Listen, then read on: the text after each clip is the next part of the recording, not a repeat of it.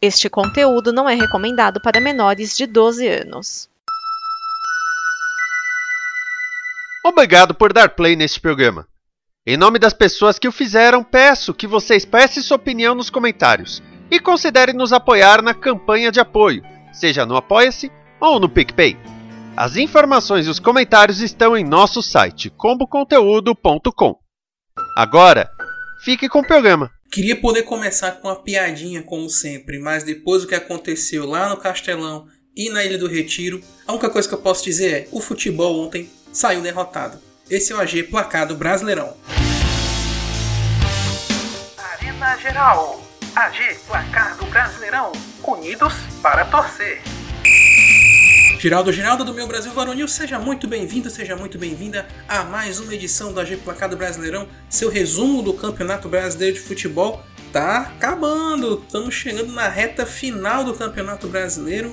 Essa foi a 32 segunda rodada, faltam seis jogos para cada equipe para o final do campeonato. Palmeiras continua líder, tem uma gordurinha boa, mas ela está diminuindo. Agora são 8 pontos. Nossa, como se fosse um negócio desesperador. Mas o Internacional ainda acredita que vai chegar. E tem tudo para acreditar mesmo. Além disso, vamos ver aqui outras partidas que aconteceram nessa rodada de número 32. Disputa por Libertadores, disputa por fugir do Z4, tem de tudo. Vamos então agora, jogos da semana. O Fortaleza é o líder do retorno. Vitória sobre o América Mineiro por 2 a 1 no Independência. O jogo foi novamente de Thiago Galhardo, autor dos dois gols do Leão. O novo papai da praça, Wellington Paulista, descontou no fim de pênalti. Agora o Leão chega a seis jogos de invencibilidade na Série A, praticamente afastando do descenso e entrando de vez na briga pela Libertadores. Briga que fica mais acirrada, inclusive, contra o próprio Coelho. Com um time alternativo por causa da final da Copa do Brasil, o Flamengo venceu o Atlético Mineiro por 1 a 0 no Maracanã. De olho na decisão da Copa do Brasil, o Flamengo conseguiu a vitória no Galo com um gol de cabeça de Everton Cebolinha após belo lançamento de Fabrício Bruno. O Atlético Mineiro reclamou muito da arbitragem por conta de uma provável falta na origem da jogada do gol, braço do lateral Varela na área do Flamengo. O Mengão segue no G4 enquanto o Galo fica ainda mais ameaçado na sua posição no G6, que agora é G8. Num clássico disputado, o Palmeiras empata com o São Paulo no Allianz Parque 0 a 0. O tricolor teve dois jogadores expulsos, mas o Palmeiras não conseguiu aproveitar essa vantagem com uma excepcional atuação de Felipe Alves. Gustavo Scarpa teve a chance de fazer o gol em cobrança de pênalti, mas o goleiro do tricolor defendeu. O resultado deixa o tricolor ainda em desvantagem pela briga na Libertadores. Já o Verdão está com 8 pontos de frente na liderança e ainda faltam 4 vitórias para o título a diferença para o Palmeiras caiu para 8 pontos, porque o Internacional venceu o Botafogo fora de casa 1 a 0 no Newton Santos. O Fogão jogava melhor, mas o dedo do treinador Mano Menezes decidiu o jogo. Após mexidas no segundo tempo, o Colorado abriu o placar com Brian Romero, seu primeiro gol pelo Inter. O Internacional segue na briga mesmo que ainda é distante. Já o Botafogo perde novamente em casa e também perde a chance de encostar na zona da Libertadores. Ceará e Cuiabá empataram em 1 a 1 na Arena Castelão, um jogo em que o Vozão estava melhor até o gol de Daverson no meio do segundo tempo. No momento em que Jô empatava o jogo, faltando 5 minutos para o fim, torcedores, aqui entre aspas, torcedores do Ceará iniciaram a confusão na arquibancada. Alguns entraram em campo para se defender e para cobrar os jogadores. Por conta disso, o juizão deu o jogo por encerrado. Aqui um depoimento, né, eu sou cearense, né, eu estava acompanhando o jogo pelo rádio e estavam comentando que no momento que o Jô fez o gol, a Ceará é a torcida organizada do Ceará, ofendida porque o pessoal lá de baixo estava xingando eles, porque eles estavam cobrando do jogador do Ceará e o jogo não tinha acabado ainda, eles pegaram ruim começaram a jogar cadeiras de onde eles estavam para baixo. E a torcida, para se proteger dessas agressões, ou para chegar lá e cobrar dos caras também, invadiram o gramado, deu uma confusão, teve gente desmaiando, jogador chorando, foi uma coisa lamentável.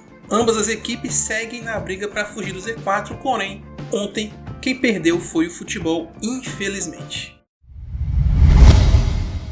Abraçadinhos no Z4, Juventude e Atlético Goianiense empataram por 1 a 1 no Alfredo Jaconi.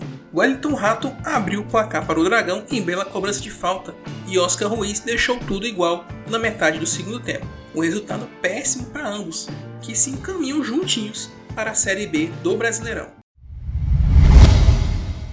O Fluminense voltou a vencer, derrotou o Havaí por 3 a 0 na ressacada. Não tinha torcido na ressacada por conta de uma punição no Havaí por terem cortado os fios que ligam a cabine do VAR em um jogo anterior. Olha que absurdo. Dentro de campo, o tricolor marcou com Cano, David Braz e Martinelli. O resultado coloca o Flu de volta no G4 temporariamente. Após o jogo, o jogador do Leão Ranielli reclamou da postura do árbitro Anderson Daronco na partida, e é essa entrevista que nós vamos ouvir agora. Faz, faz, olha o gol, olha o gol, faz, olha o gol, gol!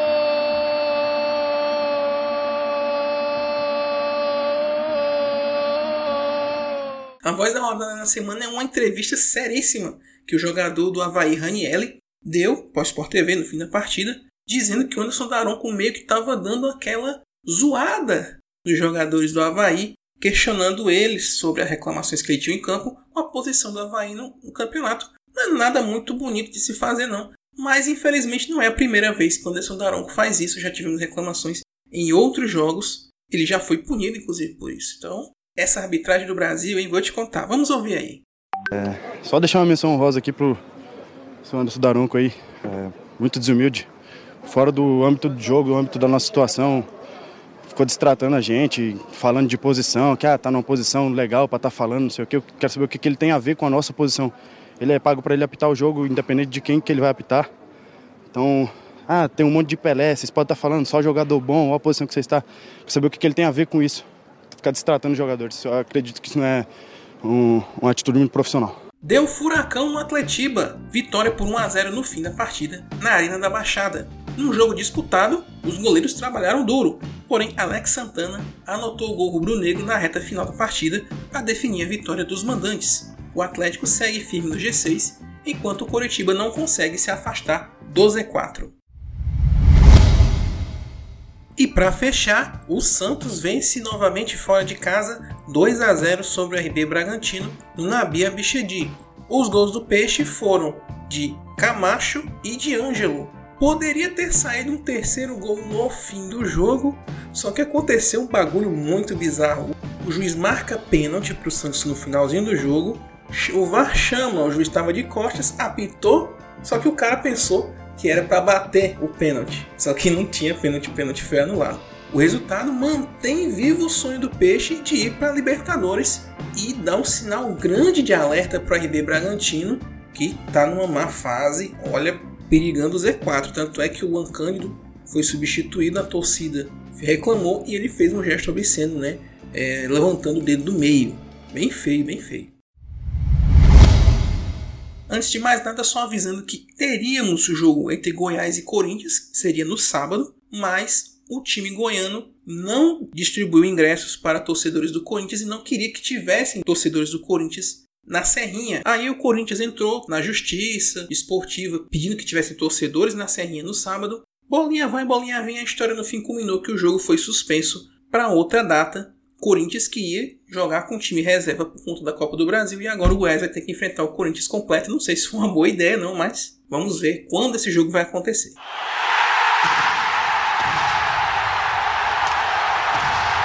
Classificação do Campeonato Brasileiro, chegamos na rodada 32.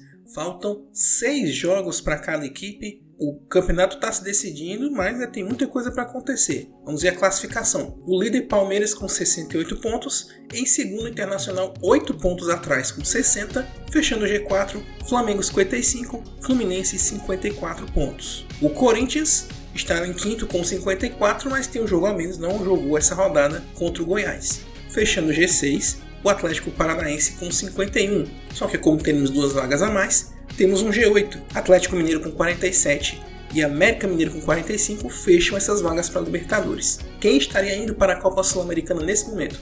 Fortaleza com 44, Botafogo com 43, Santos com 43, São Paulo com 41, mas o São Paulo tem um jogo a menos que vai cumprir agora no meio da semana. Bragantino e Goiás com 38 pontos. O Goiás também tem um jogo a menos que esse do Corinthians que não aconteceu. Coritiba com 34 e Ceará também com 34 estão ali naquele negócio de ou ganha vaga na Sula ou cai para a segunda divisão. Curitiba com um jogo a menos. No Z4, Cuiabá com 31, Atlético Goianiense com 30, Havaí com 28 e em último, Juventude com 21 pontos e com passaporte comprado para a segunda divisão.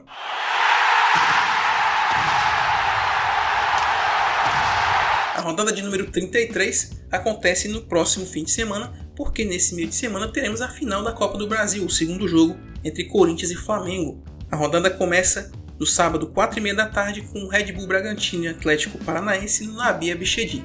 7 da noite, América Mineiro e Flamengo Independência, Santos e Corinthians na Vila Belmiro, e às 9 da noite, fechando o sábado, Palmeiras e Havaí no Allianz Parque. Domingo, dia 23, 6 da noite, Fluminense e Botafogo no Maracanã, Juventude São Paulo no Alfredo Jaconi. 6 da noite, Atlético Goianiense e Ceará no Antônio Ascioli, Cuiabá e Goiás na Arena Pantanal, Coritiba Internacional no Couto Pereira.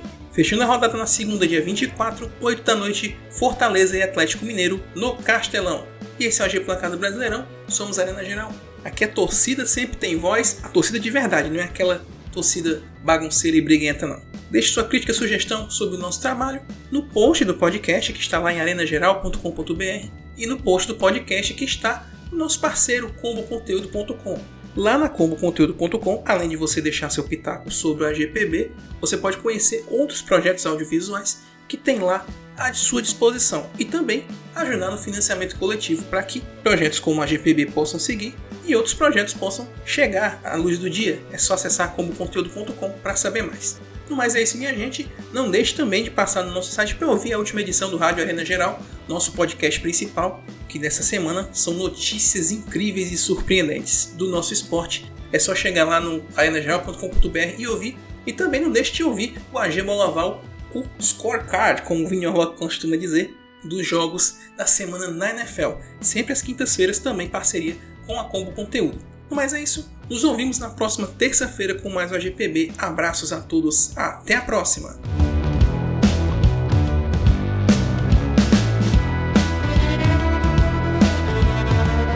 Esta é uma produção da Combo. Confira todo o conteúdo do amanhã em nosso site comboconteúdo.com.